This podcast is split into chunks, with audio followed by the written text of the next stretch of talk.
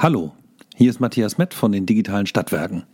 Wir machen ab jetzt regelmäßig kleine Web-Talks in Vorbereitung auf den Stadtwerke Innovators Day am 28. Januar 2021. Heute habe ich bei mir zu Gast den äh, lieben Kollegen und äh, Freund Michael Hill aus München von der Kanzlei Feil Hill und Bunnemann. Ja, und unser Thema ist das EEG beziehungsweise die Nachzahlungen, die drohen, wenn man kein ausreichendes Messkonzept hat. Falls also Stromlieferungen an Dritte nicht rechtskonform gemessen und beim zuständigen Übertragungsnetzbetreiber angezeigt werden, droht also diesen Betreibern von, weiß ich nicht, Blockheizkraftwerken, Photovoltaikanlagen oder anderen Stromerzeugungsanlagen eine rückwirkende Nachzahlung von EEG-Umlagen. Und genau über diese EEG-Nachzahlungen rede ich gleich mit Michael Hill und ähm, ich hoffe, ihr habt sehr viel Spaß daran und wenn ihr Fragen und Anregungen habt, dann schreibt mir bitte unter hi at digitale-stadtwerke.de. Ich freue mich sehr über euer Feedback und jetzt lasse ich euch los in den Call, in den Talk mit Mike Hill.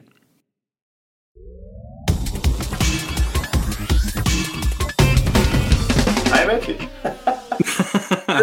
so, schön, schön, schön guten Tag Mike. Hi. Äh, zu, zu Gast heute in, in unserem äh, kleinen äh, Web-Talk, äh, Video, Radio, äh, Hören und Gucken Format ähm, haben wir Michael Hill aus Ingolstadt, äh, ja, von der Kanzlei Feihill Bunnemann, genau. Energierecht in München. Ja, richtig. Hallo Mike. Ja. Moin. Ja, schön, dass wir uns über die Distanz dann so sehen können. Ich meine, das ist ja äh, vielen gedankt, Corona und allem Möglichen, dass wir doch endlich mal zu diesem Format kommen. Die haben ja schon so lange endlich. überlegt. Ich glaube, vor vier Jahren haben wir mal angefangen damit zu diskutieren oder so drei oder vier Jahren, als wir zusammen bei einer Juniper-Veranstaltung waren. Super geil. Stimmt, ja. Ja, aber ja, manchmal, ja, manchmal ist eine gute. Kurz erklären, warum ist es so? Ähm, unseren Mandanten ja. ist es ich heute auch schon egal, wo wir sitzen. Ob wir jetzt in München an einem großen äh, Marmortisch mit, mit Eichem, echt Eichenfußboden sitzen oder in Ingolstadt in einer kleineren Kanzlei oder jetzt eben gerade, ihr seht es, ich bin jetzt gerade zu Hause. Also, hinten das Bild ist ein Kunstwerk meiner Tochter, als sie zwei Jahre alt war. Und also im Grunde ist es den Mandanten egal, wo und wie wir arbeiten, Hauptsache wir liefern gute Arbeit ab. Und ich glaube, inzwischen ist es ja eher so das Ziel der Leute. Ja, cool. cool. Ja, wir, wir hatten kurz, wir hatten kurz gewhatsappt miteinander und ähm, äh, kurz darüber gesprochen, was, was kann so ein Thema sein, über das wir sprechen. Und dann habe ich dich gefragt, äh, hast du ein Lieferthema? Äh, Lieferthema, Quatsch. So, also hast du ein Lieblingsthema. Und dann sagst du, ja, Lieferstatus, Behindertenwerkstätten und Krankenhäuser. So, ähm, Thema im Grunde genommen fehlende Aufmerksamkeit ähm, von Anlagenbauern und Stadtwerken für, für den Themenkomplex. Äh, ich kenne mich ja mit sowas ähm, nicht so richtig aus. Äh, insofern die Frage, was meinst du damit? Ja, das ist das Spannende, Matti. Also nicht nur du kennst mhm. dich damit nicht aus. Es ist tatsächlich so, dass ich relativ wenig damit auseinandersetze und man merkt das auch in unserer Anwaltswelt. Es ist relativ schlecht besetzt um dieses Thema. Warum? Äh, mhm. Weil es einfach so ein Nebenschauplatz war lange Jahre und jetzt geht es plötzlich ums große Geld. Ja, vor allem EEG-Umlage ist da das Thema Stromsteuer, ähm, ist mhm. da, also sind relevante Themenblöcke. Also ich erkläre, ich erzähle es mal an einer Geschichte. Was mir passiert ist letztes Jahr, weiß ich noch, 17. Dezember, ruft mich eben besagte Behindertenwerkstätte an, ein eingetragener Verein im Ostbayerischen in der Kanzlei und sagt, ja, Herr Hill, schön, dass wir Sie erreichen. ähm, wir haben da ein Thema. Und zwar, äh, wir haben vom zuständigen Hauptzollamt vor Ort eine Anfrage bekommen, wir hätten da so ein Blockheizkraftwerk. Ein Blockheizkraftwerk sagt ihr was, Matti? So ein naja, hm. kombinierte Strom- und, Strom und Wärmeerzeugung, also so, mhm. ne, Gas, Gasturbine, wie auch immer, betrieben mit, mit Generator dran. Und jedenfalls haben die sowas. Warum haben die sowas? Äh, so eine Werkstätte braucht sowas, um zum Beispiel ähm, für die Therapiebäder die Wärme zu erzeugen. Also es geht um die Wärme vor allem. Und da haben die gesagt, wir haben sowas, das ist 140 kW groß, also der Generator hat eine große Leistung. Und jetzt kriegen wir vom mhm. Hauptzoll plötzlich eine Frage. Und die Frage war, ähm, was machst du eigentlich mit dem Ding? Und äh, hm. dann haben sie gesagt, die Fragen haben wir uns selber noch gar nicht gestellt. Nämlich zum Beispiel, ähm, bin ich hocheffizient mit meinem Blockheizkraftwerk? Ähm, halte ich sogenannte Jahresnutzungsgrade ein, wie auch immer. Aber die schwierigste Frage, weil das kann man also aus den Betriebsanleitungen lesen, ähm, die schwierigste Frage war, leistest du Strom auch an andere, also an Dritte? Ja, also lieferst du irgendwo hin, äh, wo genau. andere davon profitieren, dass du Energie erzeugst. Okay. Ja, genau. Und dann spannend haben die natürlich gesagt, nö, warum denn? Also wir haben hier unsere, unsere Einrichtung, das ist ein relativ großes Areal und da haben wir mhm. natürlich einen, also einen großen Bereich, wo wir unsere, unsere Kantine haben, da haben wir einen anderen Bereich, da haben wir dann unsere Werkstatt und dann haben wir einen Wohnbereich, aber das gehört alles zu uns, also wir machen nur Eigenversorgung. Hm. Aber dann kam es. Ähm, fragte ich nämlich ja, kurze Frage, ist das alles dann Ihr eingetragener Verein? Also es war ein eingetragener Verein, der das Blockheizkraftwerk betrieben hat. Und daraufhin hm. sagte die Dame, nö. Dann sage ich, okay, was haben wir denn da noch? Und dann meinte die Dame so schön, ja, wir haben eine Wohnstätten GmbH, die nämlich für das Wohnen zuständig ist, und eine Werkstätten GmbH. Warum? Das sind Bereiche, die machen Gewinn, da dürfen wir keinen, den dürfen wir nicht in den Verein schicken. Die Gewinne äh, dürfen wir nicht über den EV mhm. abwickeln, da müssen wir eine GmbH gründen. Und denen gehört dann halt die Werkstätte oder denen gehört halt eben die Wohnstätte. Und dann gehören auch teilweise die Anwendungen dazu, wie gesagt, die Bäder oder ähm, Kantinenbetriebe. Und dann mhm. habe ich der Dame am Telefon sagen müssen, ja, dann kreuzen Sie jetzt bei diesem Hauptzollamtsformular an, ja, ich leiste auch an Dritte. Oh, und was, die Frage war, was heißt das für mich? Hm. Die Antwort, ähm, ja, dann sind Sie halt im Sinne des Stromsteuerrechts, sondern kommt das Hauptzollamt zu Ihnen, sind Sie Energieversorger. Erste Frage war gleich, Moment, dürfen wir das? Als eingetragener Verein dürfen wir Energieversorger sein? Ähm, ja, als Nebengeschäft darf er das wohl. Das ist auch nicht ähm, mit Gewinnerziehungsabsicht, hat auch damit gar nichts zu tun. Weil nämlich auch die dann wiederum war, die verdienen da kein Geld damit. Hm. Also das ist natürlich nicht, die, die, die, verlangen da kein Geld dafür. Ja, ja aber es ist tatsächlich also liefern, ohne, liefern sozusagen ohne Rechnung an eine andere juristische Person, die äh, genau. selbst aber mit Gewinnerziehungsabsicht unterwegs ist. Ja, genau. Und diese andere juristische ja. Person kriegt halt einfach den Strom. Einfach so. Das ist vielleicht auch ein Problem. Ich glaube, es hängt ein bisschen damit zusammen, dass der Strom manchmal einfach zu günstig ist für uns. Würden wir das mit, mit Papier oder mit Radiergummis machen, die wir vom einen an die anderen weitergeben, würden wir immer eine Rechnung schreiben. Aber Strom sieht man nicht mhm. und ist halt irgendwie zu günstig, darum hat man den nie auf der Pfanne. Ja. ja. Jedenfalls, das war die erste Antwort und hätten sie halt in diesem Formular ein Kreuz machen müssen, war alles in Ordnung. Und dann hatte ich aber gesagt, haben sie sich dann über das Thema EEG-Umlage schon Gedanken gemacht? Und daraus sagt die Frau, nee, warum? Die Anlage, die ist, da zahlen wir schon immer an unseren Verteilnetzbetreiber 40 Prozent EEG-Umlage. Dann sage ich, aha, wie alt ist denn Ihr Blockheizkraftwerk? Ja, das ist aus dem Jahr 2015. Und dann habe ich mal gefragt, wie viel Strom Sie denn erzeugt haben in etwa. Und dann sagte sie mir den Wert und dann sage ich, es tut mir leid, Sie sind auch im EEG Energieversorger. Und da spielt mit, dass wenn du Energie lieferst, egal ob du sie bezahlt bekommst oder nicht, musst du 100% EEG-Umlage bezahlen. Die kennen wir sind ungefähr 6,5 Cent, die wir pro Kilowattstunde dazu zahlen. Achso, okay. Ja. Die dürfen. Oha, ja, okay. Genau, oha, oha. Jetzt hast du es genauso das Schlucken gehört am anderen Ende des Telefons und sagte die Frau, ja, wir haben doch davon einen Anteil bezahlt. Dann sage ich, ja, nämlich ihr lokaler Netzbetreiber, der dafür zuständig ist grundsätzlich, der geht davon aus, dass sie tatsächlich nur sich selbst beliefern. Jetzt haben sie aber diese Wohnstätten und Werkstätten GmbH. Jetzt haben Sie in der Vergangenheit niemals festgestellt, wie viel habe ich jetzt an die Wohnstätten und Werkstätten gegeben und wie viel habe ich denn selber verbraucht. Was zum also Ergebnis führt. Auch nicht, auch, nicht, abgegrenzt durch einen Zähler oder irgendwas. Ne? Genau. Genau, das ist ja das, das ist nachher das Wichtige, was man zumindest in der Zukunft machen sollte. Hätte man das in der Vergangenheit gemacht, hätte man, ja, sag ich mal, den einen oder anderen Euro gespart, weil was jetzt tatsächlich als Ergebnis kam, für die Jahre bis zum Jahr 2019 also 15 bis 19, hat unser liebe, unsere liebe Behindertenwerkstätte und unsere Einrichtung, der EV, eine EEG-Umlage nachzahlen müssen. Und das Gespräch verlief ungefähr genauso lang, wie wir es jetzt führen, Matti. Hm. Und die Dame fragte, was fragte sie?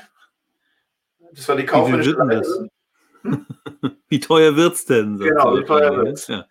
Ja, und am 17. Okay. Dezember, weiß ich heute, noch eine Woche vor Weihnachten, war die Antwort, ich habe es durchgerechnet, eine Viertelmillion Euro. Ach du Scheiße. Die Frau am anderen Ende des Telefons hat angefangen zu weinen. Warum das das Problem ist einfach, hm. das Problem ist, als eingetragener Verein kannst du keine Rückstellung bilden.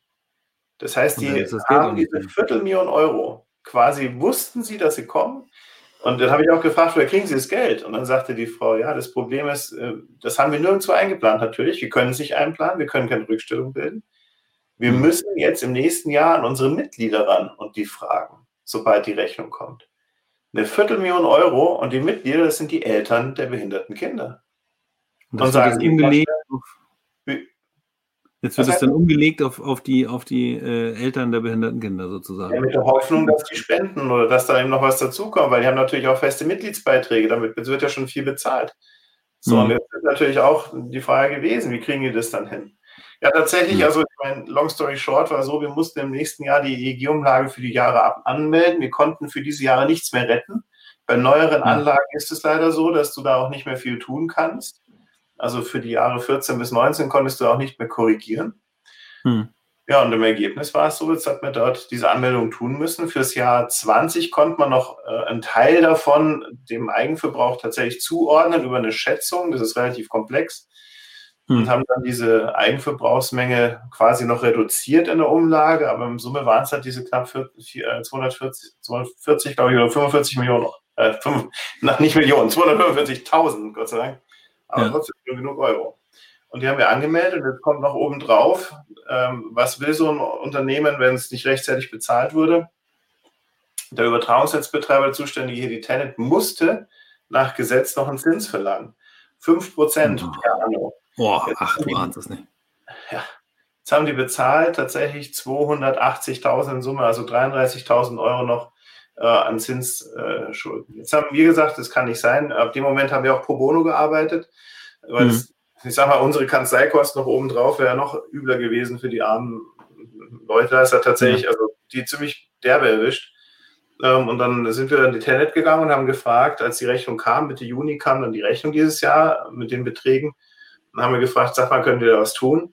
Und die Antwort war nein, wir sind gesetzlich gehalten, wir dürfen nichts tun. Das Einzige, was man tun kann, ist, wenn man einen Teil davon jetzt noch nicht bezahlen will, also jetzt einfach nur einen Anzahlungsbetrag macht, 80.000 beispielsweise, einen Wert von einem Kleinbus, mal kurz mhm. anzahlen, dann wäre der Restbetrag, würde dann mit fünf weiteren Prozent wieder verzinst ab dem 15. September. Äh, daraufhin hat unsere, ähm, unser EV tatsächlich mit dem, was noch konnte, einen Bankkredit aufgenommen mit äh, 0,8, glaube ich, Prozent Zinsen und hat das Geld bezahlt. Das ist schon krass, ne? 5% Zinsen äh, finde ich schon ein heftiges Ding. Aber ich dazu. Vorgeschrieben, leider. Ja. Aber da, dazu tatsächlich so zwei, zwei Fragen. Also das eine ist eben ähm, äh, vielleicht ein bisschen deutsch die Frage und so ein bisschen zurückgewandt, aber äh, kann man da, kann man da irgendjemanden für äh, verantwortlich machen, weil der vielleicht irgendwie in der Vergangenheit bei der Beratung so eine, so eine Investition für so eine äh, KWK-Anlage wird ja auch nicht einfach so aus dem aus Jux und Dollerei morgens beim Frühstück getroffen, sondern ja. da muss ja irgendwie eine Beratung stattgefunden haben und diejenigen, die sowas beraten, die müssen doch grundsätzlich irgendwie zumindest davon schon mal gehört haben. Fremdbelieferung, äh, EEG-Verpflichtung und so. Ja. Äh, ja geht da was? Bin ich vollkommen bei dir. Es gab, ähm, also es gibt im Grundsatz ist dieses Themengebiet relativ komplex. Und was ich jetzt dargestellt habe, sind so ein paar Highlights. So, so relativ, mhm. denkt an vielen Detailfragen und beliefere ich überhaupt Dritte oder nicht und wer ist Dritter und wer nicht. Aber im Grunde ja. ist es tatsächlich sehr komplex. Darum trauen sich jetzt die letzten drei, vier Jahre viele der Unternehmen gar nicht in die Beratung, weil tatsächlich das eine ist, es ist immer sehr knapp an der Rechtsberatung und da trauen mhm. sich ja ohnehin schon viele nicht ran. Das zweite ist, dass wenn ich dort was falsch mache, ich sofort in der Haftung bin und gebe mal einen falschen Hinweis, der die Unterschiede ja. zwischen, sage ich mal, 100 und 250.000 Euro ausmachen, ist egal für wen doch durchaus teuer. Das nächste ja. Thema ist tatsächlich in dem Fall, also in den Fällen, wo ich jetzt da war, gibt es immer einen Projektierer. Da gibt es immer irgendjemanden, der, Entschuldigung, der Interesse hat am Aufbau so einer, so einer KWK-Anlage und die verkauft. Und die haben mhm. in allen Fällen nicht beraten. Selbst ich habe auch eine Photovoltaik auf dem Dach, eine relativ teure sogar. Ich musste dem Solateur, so nennen sich die Herrschaften, die die Dinger inzwischen bauen, musste ich erklären, pass auf, ähm, da gibt es ein Thema. Weil wir haben eine Einliegerwohnung, die wir auch mit Strom versorgen. Also ist auch hier der Fall der Versorgereigenschaft gegeben. Hm. Und ähm, es traut sich keiner ran. Es war halt tatsächlich, ist auch konkreter Fall, der ist bei euch gewesen in Schleswig-Holstein. Da gab es einen hm. Bauern, der hatte eine Photovoltaikanlage relativ groß auf sein Dach gebaut. Und der hatte äh, lange Vergütung bekommen für den Strom, der da äh, produziert hat. Er hat ans Netz gegeben, hat nicht selbst verbraucht. Und hm. dort stand im oder steht immer noch im Gesetz der, die Grund, der Grundsatz, wenn du ähm, eine Vergütung haben willst, musst du deine Anlage nicht nur beim Netzbetreiber anmelden und Daten melden, sondern du musst auch unbedingt ähm, eine, eine Eintragung im damaligen Photovoltaik-Anlagenregister vornehmen. Jetzt nennt sich das Ganze Marktstammdatenregister. Wenn du da hm. dich nicht eingetragen hast, bekommst du keine Vergütung. Was ist passiert? Ähm, in dem Fall tatsächlich, ähm, der hat sich nicht eingetragen im Anlagenregister, der ist beraten worden vom Netzbetreiber, der ist beraten worden vom Projektierer. Ähm, mhm. Die haben alle gesagt, es, es, passt schon, sondern ist der hin, hat sich nicht angemeldet, hat jahrelang die Vergütung bekommen, bis auch der Netzbetreiber irgendwann mal auf die Idee kommt, ja, Moment, wir haben ja gerade gesehen, Sie sind ja gar nicht im Marktstammdatenregister eingetragen. Wir müssen jetzt das Geld zurückverlangen. Und dann haben die tatsächlich ungelogen über mehrere Jahre die Einspeisevergütung zurückverlangt. 200.000 Euro, auch in dem Fall wieder so ein kleiner Betrag.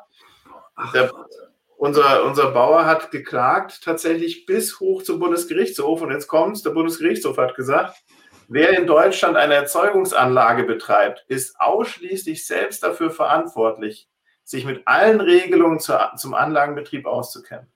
Ob das jetzt Lieschen Müller aus Wanne-Eickel ist, unser Bauer am, am, in Schleswig-Holsteinischen, oder unsere Behinderteneinrichtung, da tut sich nichts, da beißt die Maus keinen Faden ab. Das ist alles deine Aufgabe, deine Verantwortung. Einzige Ausnahme, und darum kommen so wenige mit der Beratung raus, ist, hm. wenn ich beraten werde und hier eine verpflichtende Beratung dahinter steckt. Wenn jetzt jemand sagt, du bekommst von mir die Anlage und ich berate dich noch dazu und da tut es nicht richtig, dann kannst du natürlich in die Haftung nehmen. Aber ansonsten ja. Bist du selber dafür verantwortlich.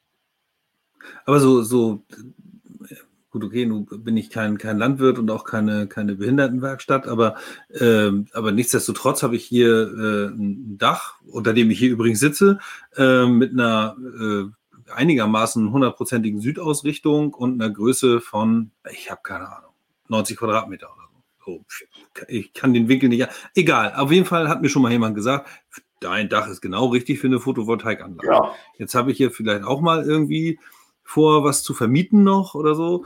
Ähm, da denke ich jetzt äh, überhaupt nicht drüber nach. Wir bewohnen das alles selbst, aber Kinder werden auch größer und so. Ähm, ich wüsste ja gar nicht, an wen ich mich wenden soll, um sowas zu organisieren. Also abgesehen von der Tatsache, dass ich sowieso irgendwie allen misstraue, die mir Solardächer aufs Dach schrauben wollen, weil ich das Gefühl habe, da kommt man auch wieder nur in so eine Liedfalle und dann ist man irgendwie drin und äh, wird auf so einem, so einem Solateursmarktplatz verschachert. Ähm, Gibt es da irgendwie so ein paar Ratschläge, wo man sagen kann, okay, wenn du dich mit dem Gedanken trägst, geh auf jeden Fall äh, zum Energierechtsanwalt deiner, Wel äh, deiner Wahl oder, oder gibt es irgendwie ein paar so eine Handreichung, so Checkliste, wo man ja. nach vorgehen kann? Die gibt es Gott sei Dank, ja. Also es gibt, mhm. ähm, also erstmal grundsätzlich äh, zu deinem zweiten Aspekt der Frage, die ja schon eine Aussage war, dass du sagst, du traust den Leuten, die Lead generieren. da, ja. Es ist tatsächlich so, ähm, also Photovoltaik ist für viele ein Einstieg in, in eine Vermarktung dessen, was da eben auf dem Dach auch drauf, drauf ist. Ähm, mhm. Klar, aber auf der anderen Seite muss man auch sagen, du tust dir selber wirtschaftlich derzeit noch einen Gefallen, wenn du den Strom selber machst.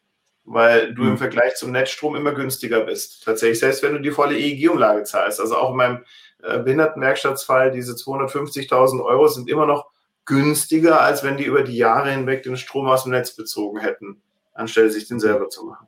Also im Grunde ist da schon ein Anreiz da. Aber mhm um das zu, zu wissen, tatsächlich, es gibt eine Handreichung, die ist leider von Juristen geschrieben. Das heißt also, äh, für den Nicht-Juristen. Brauchst du den anderen Juristen, um das einzuordnen? Ne? Nicht zwingend. Das, was, was aber ja. ist, ein Jurist, ein Jurist, wie jetzt gerade auch schon, wir reden jetzt seit 18 Minuten, davon 16 ich. Der Jurist, der redet immer sehr viel und sehr gerne. Ähm, es gibt von der Bundesnetzagentur zweierlei Leitfäden. Das ist ein Leitfaden mhm. ähm, Eigenversorgung, der ihm klar macht, was ist jetzt Eigenversorgung und was nicht. Der ist halt leider 150 Seiten lang. Aber da kann man sich schon ein Wesentliches draus rausziehen. Da sind viele Beispielsfälle drin. Der ist eigentlich schon sehr pragmatisch geschrieben, aber halt lang. Und der zweite ist ja. der, der Leitfaden Messen und Schätzen. Ähm, auch wieder ähm, 80 Seiten inzwischen lang geworden, weil er viele Einzelfälle betrifft. Hm. Ich sag mal so, in dem Bereich, in dem du jetzt unterwegs bist als Privatperson, ich kann es ja sagen, bei mir zu Hause auch. Meine Frau ist die Anlagenbetreiberin, kam ein Bezahlter ähm, für die, für die Photovoltaik-Kilowattstunde Maximum 6 Cent, plus das, was wir bezahlt haben bei der Anschaffung. Ähm, mhm. Und das sind halt im Jahr, wenn die Einliegerwohnung, die wir unter mir haben, genau unter meinen Füßen ist die Einliegerwohnung, ähm, tatsächlich für die äh, bezahlen wir im Jahr, sagen wir mal, 70 oder 80 Euro EEG-Umlage. Da geht es nicht um viel. Ähm, man ist dann im privaten Bereich halt schnell mal auch Versorger ähm, im Sinne des Stromsteuerrechts. Ähm, das heißt, die Hauptzollämter wären eigentlich auch interessiert, aber da geht es auch um gar nichts. Also da passiert nicht viel. Das Problem ist immer, wenn du so im mittelständischen Gewerbe bist. Also wo du mal jetzt bei deiner Fläche noch nicht so viel, aber wo du so an die 70, 80 kW hinankommst, du wirst jetzt wahrscheinlich um die 15 kW wahrscheinlich machen können, theoretisch. Da ist es dann relevant. Aber ich mache ein anderes Beispiel. Meine Friseurin, letztes Beispiel, meine Friseurin, ja, als ich noch Haare hatte, die hat äh, angefangen, ja genau, ja, habe ich dann dagegen gewirkt. Die hat dann eben ähm, tatsächlich sich immer an mich gewendet beim Haareschneiden, hat gefragt, du sag mal, ich baue neu, ich baue auf mein Dach 22 kW und diese 22 kW möchte ich selber nutzen, habe ich gefragt, was willst du mit dem ganzen Strom? Weil das sind ja relativ viel. Man rechnet in Deutschland pro kW installierter Leistung Photovoltaik sind es mal 1000 an Kilowattstunden, also 22.000 Kilowattstunden. Ein Haushalt verbraucht so ungefähr dreieinhalb. Ja. Jedenfalls dieses Thema ähm, hat sie von ihrem auch Solarinstallateur genannt bekommen und sie hatte dann gemeint, das macht sie gerne und sie braucht den Strom eigentlich nur für eine Wärmepumpe, aber auch äh, für ihren Sohn, der in einer anderen Wohnung wohnt. Jetzt habe ich gefragt, wer von mhm. euch betreibt die Anlage? Ja, auch wieder unsere Friseurin. Ja, also auch in dem Fall hätten wir wieder einen Lieferfall. Jetzt ist da noch schlimmer bei Anlagen über 10 kW, zahle ich normalerweise ohnehin schon 40 Prozent in der Eigenversorgung. Also 40 Prozent der EEG-Umlage in der Eigenversorgung. Und ja. ähm, ich habe ihr das drei, vier Mal erzählt, sie hat es ihrem Sonateur gesagt und der winkt halt nur noch ab und sagt, ach, lass den Kram. Das heißt nochmal, also für mich zusammengefasst, im privaten mhm. Bereich ist das alles gut. Im, im Halb, also im Gewerblichen, sage ich jetzt mal, wo du unterwegs bist, oder Industrie natürlich. Mhm. Wenn du so riesige ähm, Lagerhallen voll mit Photovoltaik hast oder einen Keller mit einer, mit einer Kraft-Wärme-Kopplungsanlage, ähm, Schwimmbäder, Krankenhäuser. Ich habe relativ viele Krankenhäuser betreut derzeit. Die zahlen alle zwischen 300 und 500.000 Euro gerade an EEG-Umlage nach zu den Corona-Belastungen hinzu. Ähm, mhm. Da ist es tatsächlich so, da muss man aufpassen. Ja, ich wollte gerade sagen, aber man ist ja relativ schnell so weit, dass, da hast du jetzt, weiß ich nicht, jemanden, der irgendwie im, äh, hier, hier, guck, wir haben am 28. Januar die Veranstaltung, das Studio, da der, der SG Medientechnik, ich weiß gar nicht, 2000 Quadratmeter Halle. Ich habe keine Ahnung, ob er irgendwie auf dem Dach was drauf hat. Aber wenn er was drauf hätte, äh, dann äh, käme da doch das ein oder andere an KW Peak zusammen und äh, dann äh, hat er vielleicht irgendwie einzelne Palettenstellplätze an irgendjemanden vermietet und der, den Strom kriegt der sozusagen on top. Da habe ich das schon mal so ein ja. Abgrenzungsproblem, oder? Ja, da ist tatsächlich ein Thema. Darum kommt dieser komische Leitfaden Messen und Schätzen mit den 80 Seiten ins Spiel, der mir nämlich hm. in den meisten dieser 80 Seiten erklärt, was ist denn jetzt überhaupt ein Dritter oder nicht. Diese Palette könnte nämlich noch ein Bagatellfall sein. Also du siehst, wir bohren immer mehr in die Tiefe hinein. Wenn ich zum ja. Beispiel jetzt zu dir komme, du hast eine Eigenversorgungsanlage und ich stecke mal dort meinen Laptop ein, dann ist das ein Bagatellfall, der zählt schon wieder nicht dazu. Eine Palette können auch nicht dazu zählen. Ein Getränkeautomaten gewerblicher zählt aber wiederum zum Drittverbrauch, weil der im Jahr so 4000 Kilowattstunden verbraucht. Also das siehst, hm. da geht es dann ins Detail hinein. Ähm, tatsächlich muss ich sagen, meine Wahrnehmung, jetzt kommt so der Grund, warum ich das Thema so publik auch machen möchte. Meine hm. Wahrnehmung ist, dass das sehr stark äh, überhaupt Energiewende behindert. Also, ja. ich sag mal, diese Behinderteneinrichtung, die hatte vorher eine ganz normale, ja, für die Wärmeerzeugung halt so ein, so ein, so ein wie nennt man sowas, so, so ein Wasserkocher nenne ich jetzt einfach mal. Ja, hm. im Grunde. Und die hatten gesagt, sie wollen es halt nachhaltiger machen mit, der Blockherz, mit dem Blockheizkraftwerk, weil es halt hocheffizient ist. Oder ich habe meine Photovoltaikanlage auf dem Dach, weil ich mein E-Auto damit laden möchte. Ähm, und jetzt ist das E-Auto aber nicht meins, sondern das Auto der Kanzlei. Also haben wir dort auch eine Drittbelieferung im Übrigen, ja, weil es nämlich auch nicht mehr mit mir personidentisch ist. So, ja, okay. und das macht natürlich das alles kaputt. Und ich kann dir sagen, es gibt Supermärkte, die haben das gemacht vor Jahren schon, Photovoltaikanlagen aufs Dach und E-Ladesäulen auf die Parkplätze.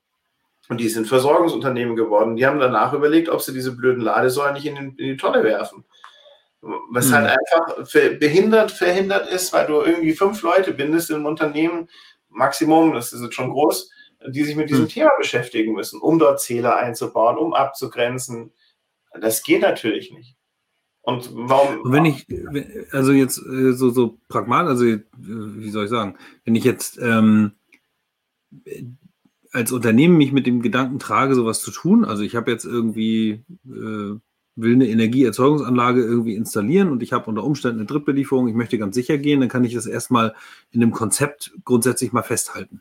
Genau. Äh, mal aufmalen, äh, wer würde unter Umständen was kriegen und so weiter, sodass man genau. das irgendwie einmal erstmal aufreißt.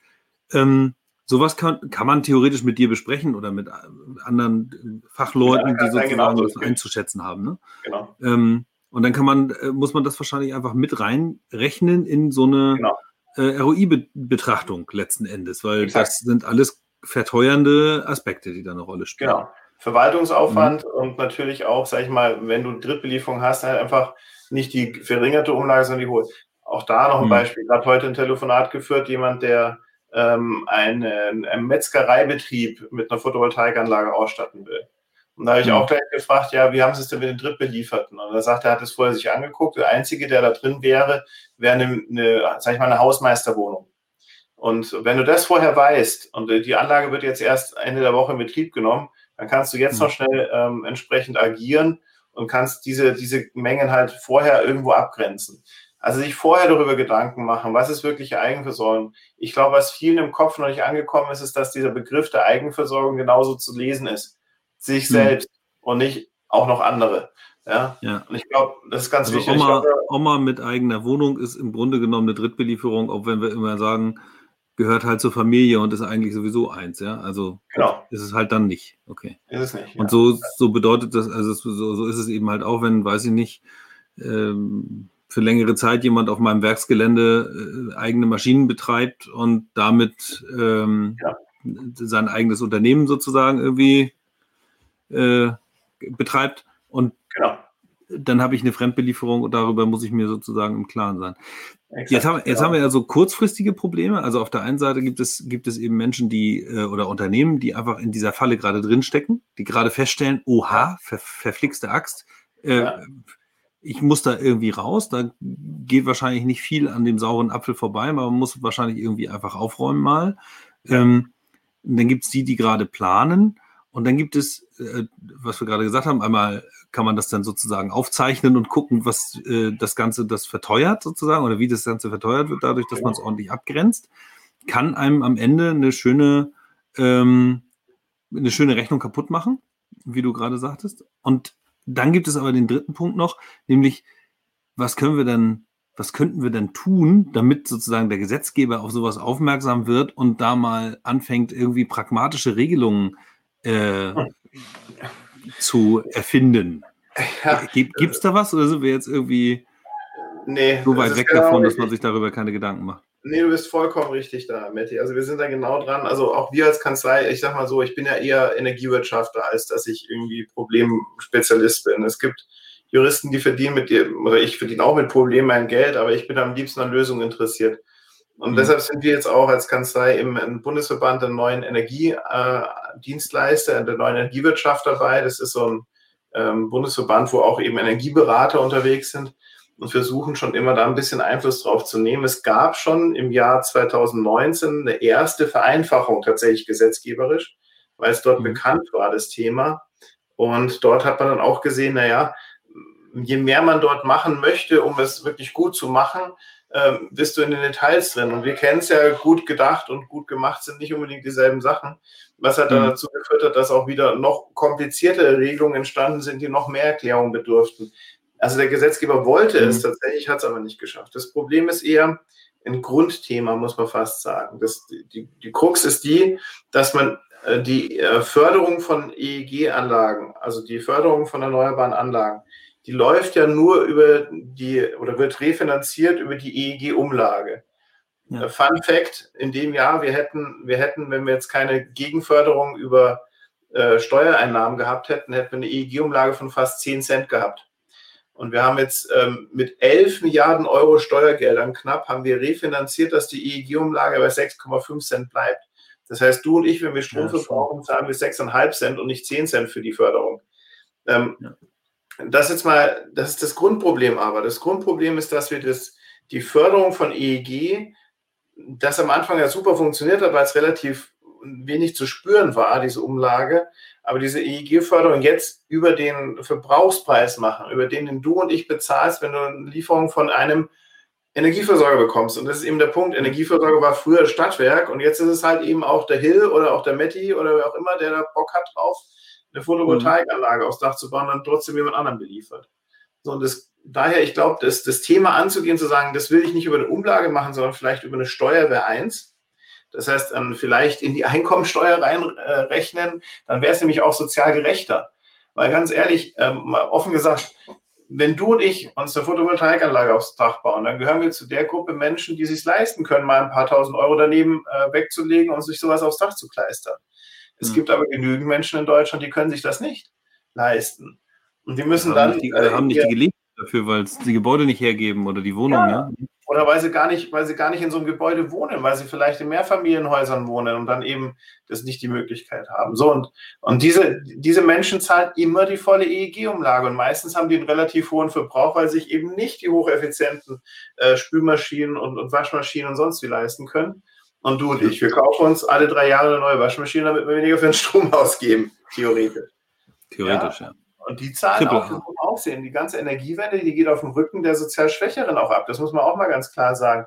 Energiewende in, in Richtung Elektromobilität heißt, ich muss jetzt erstmal ein neues Auto kaufen, um nicht die teuren CO2-Abgaben zu zahlen, beispielsweise. Ja. Also, und dieses Thema, und das, das wäre viel gerechter, wenn ich der Ansicht, wenn man das über eine Einkommensteuer regelt und sagt, pass auf, derjenige, der mehr verdient, der zahlt halt dann eben aus der Einkommensteuer da mehr. Da ist denn so viel anderer Kram in der Einkommensteuer, die man da rausrechnen könnte ähm, und sich dann mit der EEG-Umlage oder mit einem Teil davon in der Einkommensteuer beispielsweise zu retten. Das ist das Ursprungsproblem. So, das, da will aber der Gesetzgeber nicht ran. Das ist ein zu großer Wurf. Das, das trauen ja. die sich nicht. Daher, also wir sind weiter dabei, über die Verbände da Einfluss zu nehmen, dass es halt einfacher wird. Ähm, ich hoffe auch, dass jetzt über die Querfinanzierung mit Steuern, die wir jetzt ja schon haben, also ein Teil von dem, was ich gerade gesagt habe, kommt jetzt, ähm, dass wir die Querfinanzierung mit den Steuern, äh, die EEG-Umlage in der Bedeutung nach unten fahren. Also dass die Höhe einfach geringer wird. Wenn, die, wenn das Ding jetzt mal irgendwo bei zwei oder einem Cent ist, dann wird sich keiner mehr riesige Konzepte überlegen, um die Umlage zu umgehen. Und dann wird das Thema auch nicht mehr so heiß gekocht. Wenn es aber sechs Cent ist, ist ein Fünftel des normalen Durchschnittspreises ausmacht derzeit. Also ein Fünftel für das, was du für Strom zahlst, ist EEG-Umlage. Ähm, dann ist es natürlich so, dann tun natürlich die Leute was dran, um das sich einzusparen. Ja. Also äh, kann man auf jeden Fall mal festhalten. Ich brauche von dir auf jeden Fall diese beiden Links für die beiden Dokumente, die du vorhin ja, genannt hattest, da, diese, äh, die einem das, da helfen. Und dann äh, besteht sozusagen die Aufgabe darin, äh, all den Unternehmen und Unternehmern und Unternehmerinnen auch irgendwie äh, das sozusagen bekannt zu machen, dass es diesen ja. Umstand gibt, damit man eben nicht äh, versehentlich in die Falle läuft. Da. Genau. Also dann das vielleicht, kann ja übel teuer werden. Richtig. Und vielleicht daher also auch der, der Hinweis, also das war so ein bisschen die Idee auch, jetzt gerade wenn ja viele innovative Stadtwerke ja auch das hoffentlich äh, mitsehen, was ich heute sage, ähm, mhm. der Hintergrund auch, ich würde mich freuen, wenn die Stadtwerke auch der Aufgabe gerecht werden und vor allem die Netzbetreiber dort und sagen, pass mal auf, wenn du da so eine Anlage anbaust, mach dir einmal mehr darüber Gedanken, ob du einen Dritten belieferst. Weil was bisher mhm. erfolgt, ist einfach eine, eine, Abfrage, ein Formular, da steht drin, belieferst du Dritte oder machst du Eigenversorgung? Und dann sagt er, ich mache Eigenversorgung. So, und dann ist der Anlagenbetreiber wieder in der Pflicht und unser Netzbetreiber ist fein raus.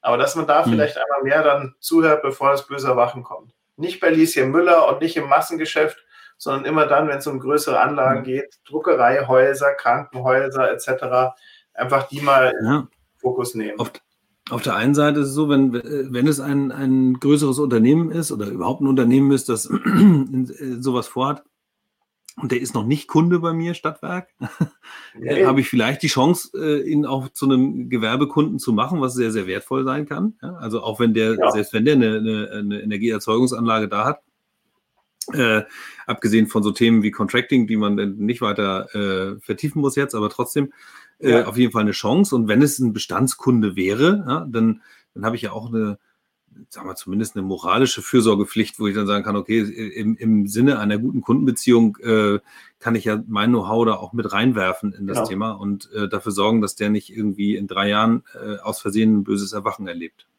Da geht es ja weiter. Ich meine, du hattest ja vorher schon gesagt, eine Photovoltaikanlage ist ein Marketing-Tool. Also auch nicht nur um einen Tunnel zu, sondern auch für seine eigenen Produkte einen Tunnel zu schaffen.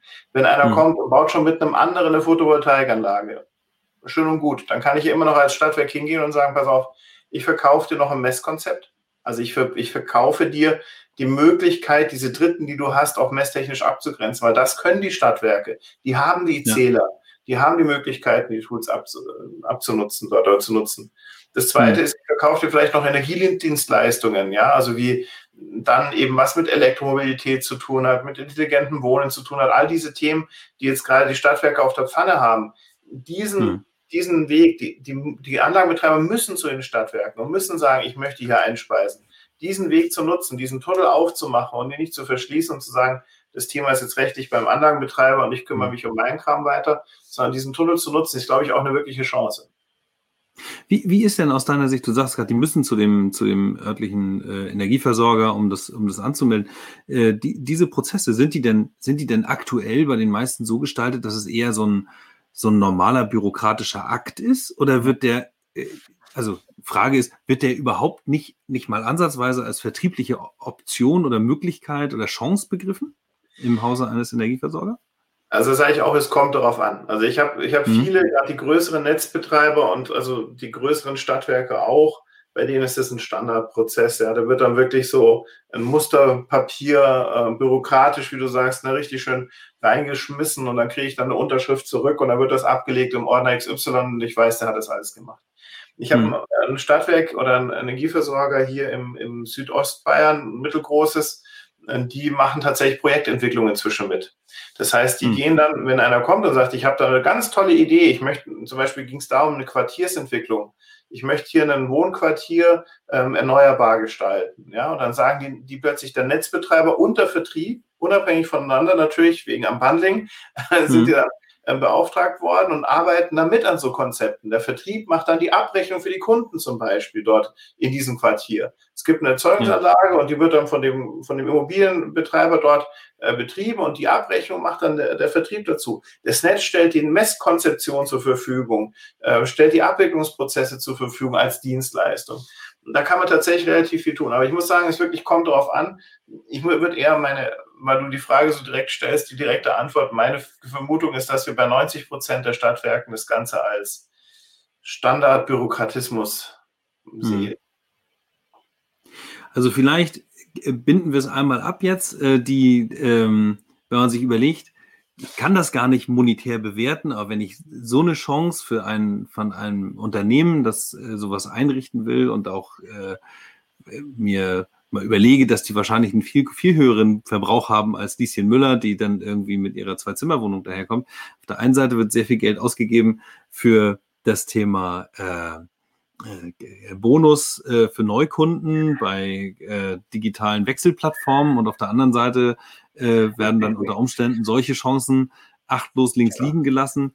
Ähm, das wäre dann vielleicht der Aufruf äh, an alle Energieversorger und Stadtwerke, mal zu überprüfen, ähm, ob es da nicht vielleicht ein paar Chancen gibt, die man mit wenig Aufwand äh, pflücken kann, letztlich. Vorsicht, da ist natürlich immer das Thema Unbundling. Also das ist, werden, werden mhm. jetzt sofort ein paar Zuhörer mit reinschreien, weil natürlich dieser erste Anspruch, der geht gegenüber den Netzbetreiber, weil der Netzbetreiber muss wissen, dass da eine Zeugungsanlage ist. Ähm, es ja. gibt aber auch, sage ich mal, gerade im Bereich ja, Marketing geschickte Möglichkeiten, das aus dem Netz herauszuholen, sodass auch der Vertrieb davon mitbekommt. Ja, einfach mhm. zu sagen, äh, eine Werbekampagne laufen, Sie haben eine neue Anlage, wir sind für Sie da. Und ob das jetzt dann das Netz oder Vertrieb ist, ist ja mal dann un unrelevant. Mhm. Aber tatsächlich sind es in meinen Augen auch ähm, low-hanging fruits, die man, glaube ich, ganz gut pflücken könnte. Und das machen ja. ja es ist so ein, so ein taktisches Ding. Ne? Man, genau. äh, man kann auch gucken, dass man von Vertriebsseite so ein bisschen die Aufmerksamkeit dahin lenkt äh, und äh, vielleicht dann doch den einen oder anderen Lied einsammelt und die dann sozusagen überwacht und clever ähm, äh, monitort, sodass man dann äh, mit technischen Mitteln auch dafür sorgt, dass man diese, dass man, dass, dass die einem nicht durchs Netz äh, schlüpfen. Genau. Sozusagen. Weil es ist tatsächlich ein Geschäftsmodell, wo viele Energieberater ja sich gerade dumm und dusselig damit verdienen. Warum sollen es die Stadtwerke nicht sein, die sich ja, ja. eigentlich ursprünglich mit dem Thema auskennen? Also ich frage mich das an vielen Stellen und ich finde, das müssen wir auch nochmal noch mal vertiefen. Vielleicht äh, hast du mal Zeit und Lust, dass wir das nochmal vielleicht an einem konkreten Fall äh, richtig mal skizzieren. Also so richtig so, was ist denn das jetzt eigentlich mit diesem Abgrenzen und an wen wende ich mich und wie, ja. äh, äh wie kann es an ein, zwei Beispielen auch so ein Projekt verteuern. Also sowohl ja. in beraterisch, also Beratung kostet auch Geld und natürlich auch die, die, das Umsetzen von Abgrenzung kostet Geld. Und ähm, in welcher Größenordnung befinden wir uns da überhaupt und ab welcher Schwelle kann es dann so ein Projekt auch echt äh, kaputt machen, kaputt machen letzten, ne? ja. ja, sehr gerne. Bin ich gerne dabei. Okay. Ja, cool. Alles klar. Freut mich sehr. Und ähm, ja, dann äh, haben wir jetzt tatsächlich die 40. Minute am Start. Oder zumindest Moment, das tut mir jetzt leid. Nein, alles, alles gut. Also ich finde, äh, das, ähm, das, das darf auch mal länger dauern, wenn es spannend ist. Also ich habe das sehr genossen, nicht nur sowieso mit dir zu sprechen, sondern eben auch äh, diesen Sachverhalt nochmal irgendwie rein zu äh, pfeifen. Es gibt immer auch den privaten Matti, der mithört und den das auch irgendwie interessiert, auch wenn der natürlich nicht so eine großen Abgrenzungsprobleme hat. Ähm, ja. Aber äh, vielen, vielen Dank für deine Zeit und ähm, ich freue mich, wenn wir äh, möglichst bald uns wieder zu einem ähnlich spannenden Thema austauschen und dieses auch nochmal vertiefen. Sehr gerne, mache ich gerne. Danke, Matti, dir Ich danke dir. Tschüss. Ciao.